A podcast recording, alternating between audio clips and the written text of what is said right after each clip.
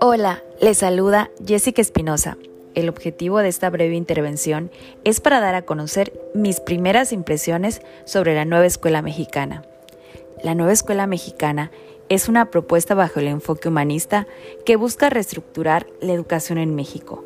Consta de ocho principios básicos, cinco pilares y cuatro condiciones básicas para su construcción, las cuales son revalorización del magisterio, infraestructura, gobernanza y objetivos del aprendizaje. Como cada reforma implementada, cuenta con grandes aportes, aciertos y posibles desaciertos que se irán revelando y mejorando de forma gradual cuando sea implementada. Mejorar la educación es tarea de todos. La preparación profesional siempre será el determinante para la ejecución correcta de los planes de acción propuestos.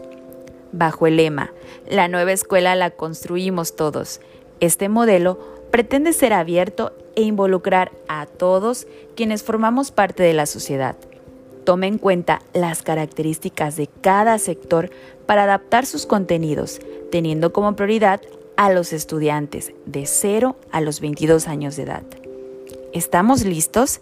Nos encontramos en constante evolución y por ello somos capaces de adaptarnos, mejorar y crecer en todas las áreas de nuestra vida la educación en México ha buscado de manera constante esa transformación en pro de los niños y los jóvenes mexicanos, pero requiere del esfuerzo de todos, así como del compromiso para tener la educación de excelencia que tanto esperamos, necesitamos y queremos.